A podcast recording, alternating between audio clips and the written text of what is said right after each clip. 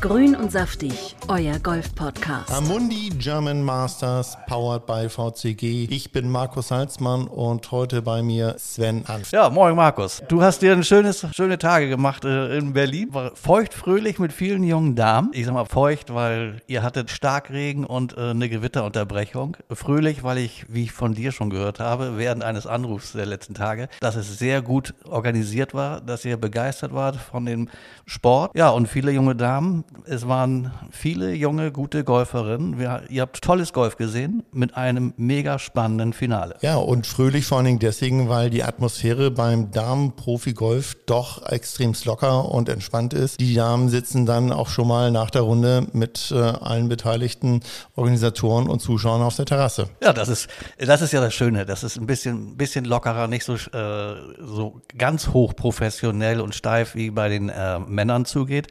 Aber vor allen Dingen hat mich äh, der Sport begeistert, was ich äh, auch im Fernsehen gesehen habe. Ähm, erzähl mal, was du da so erlebt hast.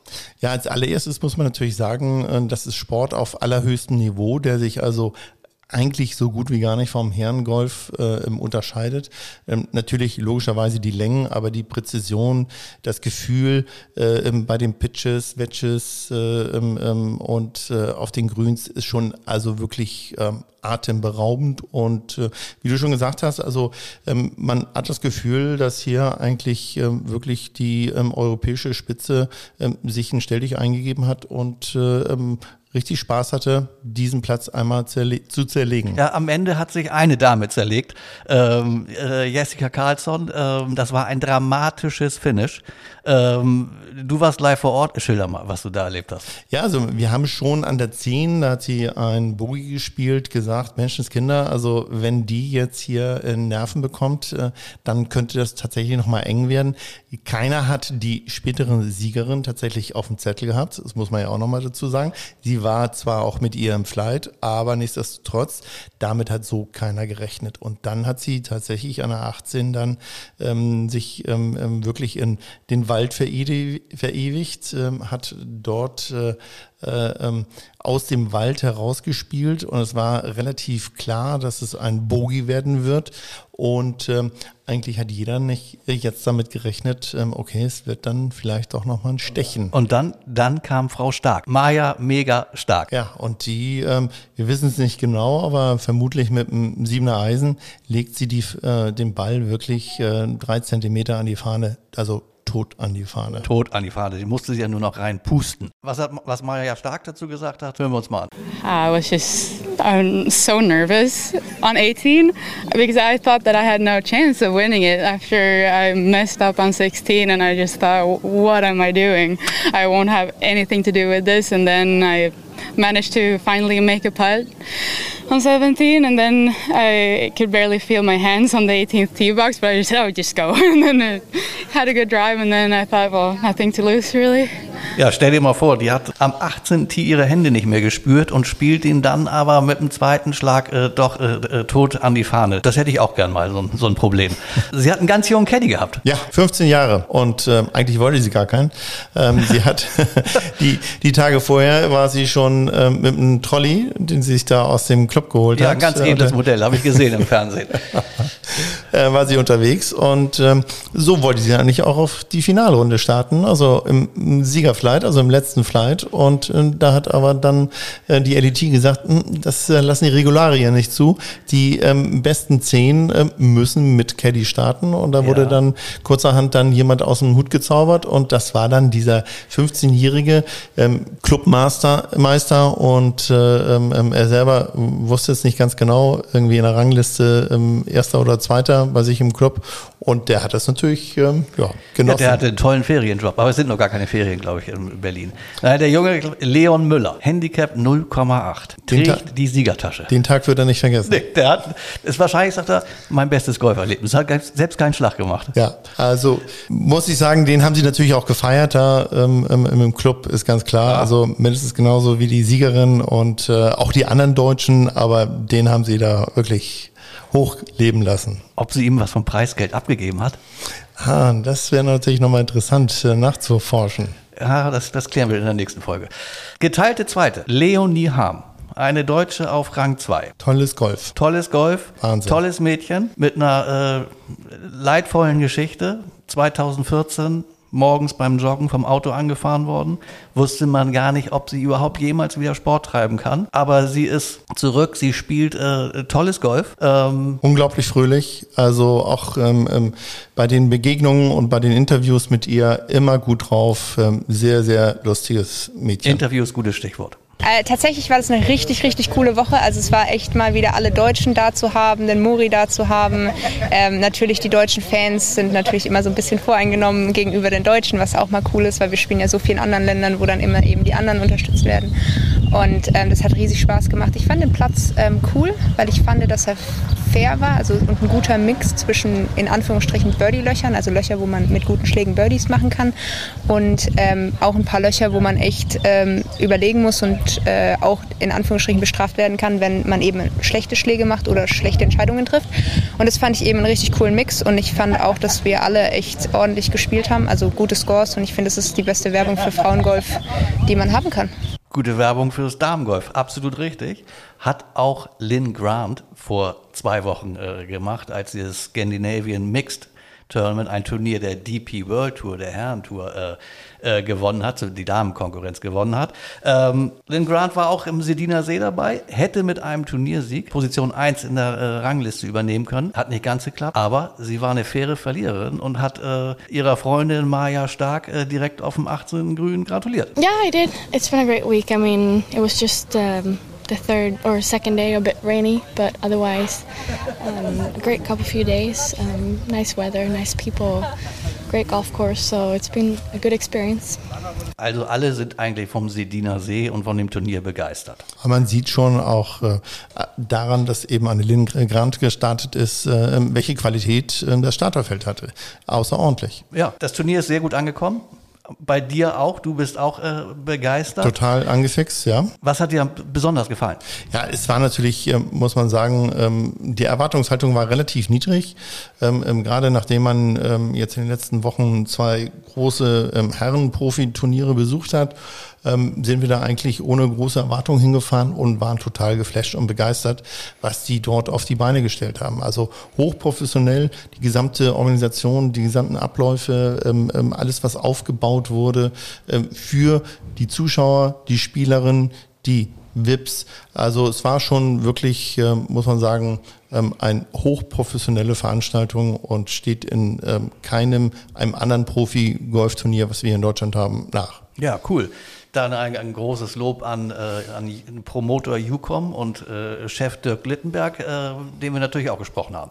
Ja, zunächst einmal bin ich super happy, dass wir überhaupt wieder ein deutsches Damenturnier haben und dass wir, dass wir bei Traumwetter in Berlin oder in Sedin äh, deutsches Damengolf, Profigolf haben. Und äh, erste Fazit fällt super positiv aus. Die Spielerinnen haben, haben sich begeistert gezeigt, nicht nur die Deutschen, sondern auch die, die internationalen Spieler dass wir wieder ein Event in Deutschland haben. Ich glaube, das war die wichtigste Message, die wir hier, die wir hier äh, loswerden wollten. Und von daher sind wir echt happy. Haben noch Deutsche, die um Sieg mitspielen. Das ist, das ist äh, eine tolle Sache.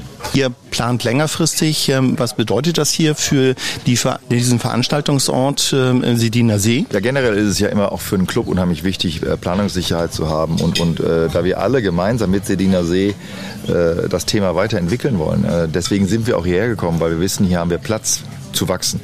Das ist äh, nicht bei allen äh, Golfclubs äh, normal, dass man Platz hat zu wachsen. Den haben wir hier. Das ist ein Hauptschwerpunkt gewesen. Und natürlich auch der Punkt, ähm, wie sieht der Platz im Fernsehen aus? Wir machen ja hier eine sehr intensive vier Tage Live-Produktion mit internationalem TV. Das machen wir mit der Ucom Media.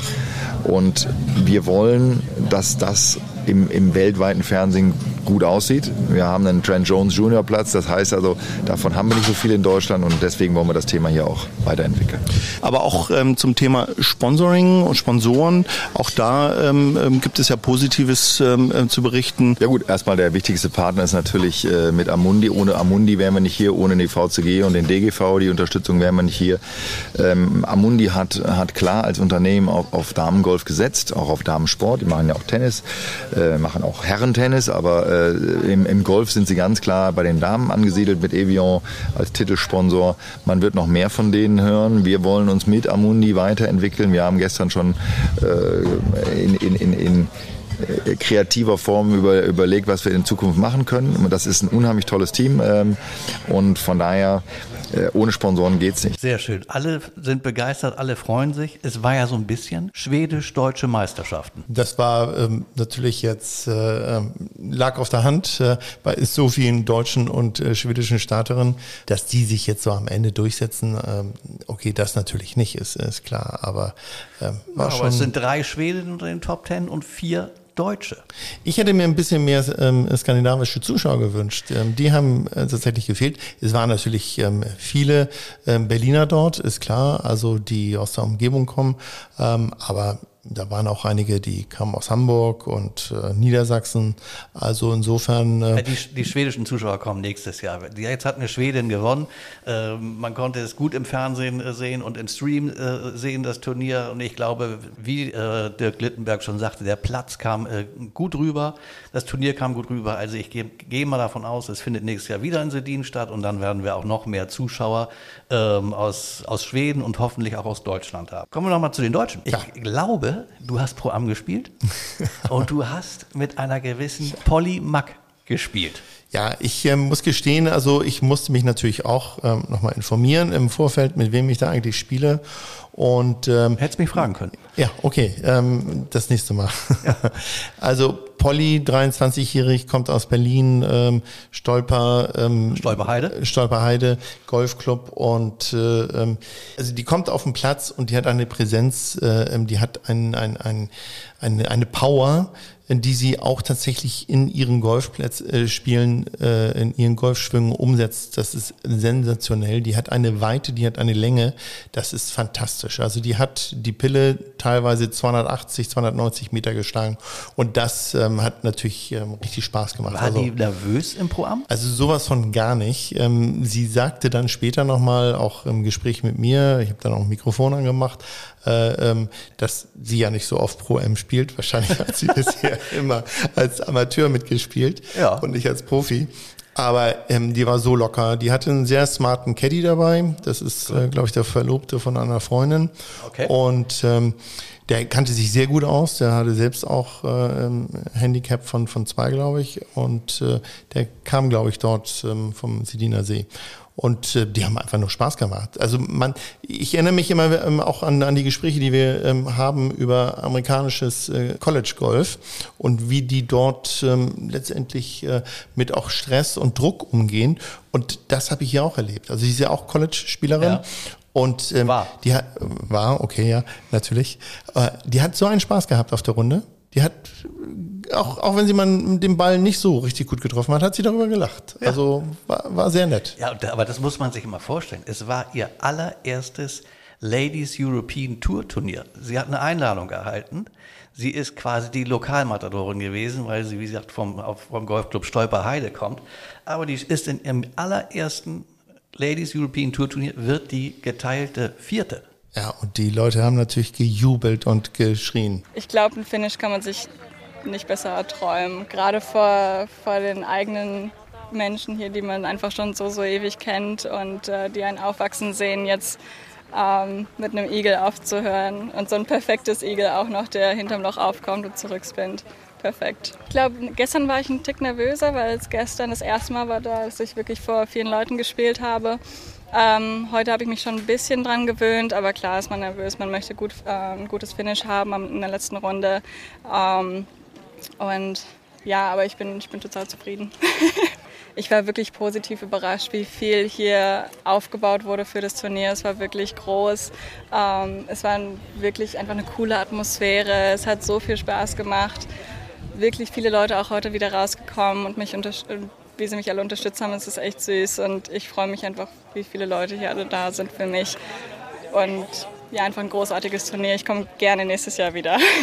Ja, also Polly Mack wird äh, geteilte Vierte oder Dritte? Nee, nee, ähm, Vierte, ne? Vierte, aber Wollen ähm, wir gerade äh, eine Drei zeigen? Nein, also sie ist geteilte Vierte geworden. also sie hat drei Igel gespielt. Drei Igel hat sie Ja. gespielt. Drei. Das muss man sich mal vorstellen. Im allerersten äh, Ladies European Tour Turnier.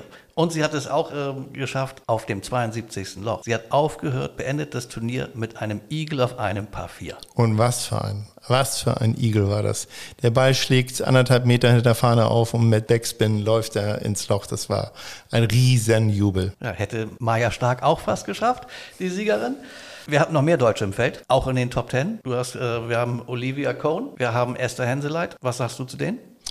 Ja, also ähm, Esther war, glaube ich, im, unterm Strich ähm, zufrieden, aber äh, und das ist ihr auch bewusst gewesen, sie hätte mehr erreichen können. Ähm, das hat vielleicht ein bisschen äh, mit den Wetterkapriolen Ja, zu die, tun hatte, gehabt. die ist in die Regenfalle getappt, oder? Total, richtig. Also die ähm, hatte das große, große Pech, dass sie eben ähm, in der Regenunterbrechung oder nach der Regenunterbrechung wirklich auf nicht so ideale Platzverhältnisse gestoßen ist und da hat sie dann ein ähm, bisschen, ja, da haben ihr dann möglicherweise auch die Nerven dann nochmal einen Strich durch die Rechnung gemacht. Gut, und Olivia Cohn? Ich glaube, die hat unterm Strich, ähm, hätte die vielleicht auch noch ein bisschen ähm, mehr rausholen können, aber als geteilte Vierte am Ende, ähm, glaube ich, äh, kann man nicht so unzufrieden sein und ähm, das hat sie uns auch so bestätigt. Ich bin schon zufrieden, weil ähm, vor, bevor ich hierher gekommen bin, habe ich jetzt nicht also mein Ziel innerlich war schon irgendwie, ja, Top 10 wäre schon schön mal wieder, aber ich habe dann auch mit meinem Psychologen geredet und er meinte, ja, konzentriere dich auf jeden Schlag einfach und versuch einfach gute Schwünge zu machen und das war einfach mein Gedanke die ganze Zeit.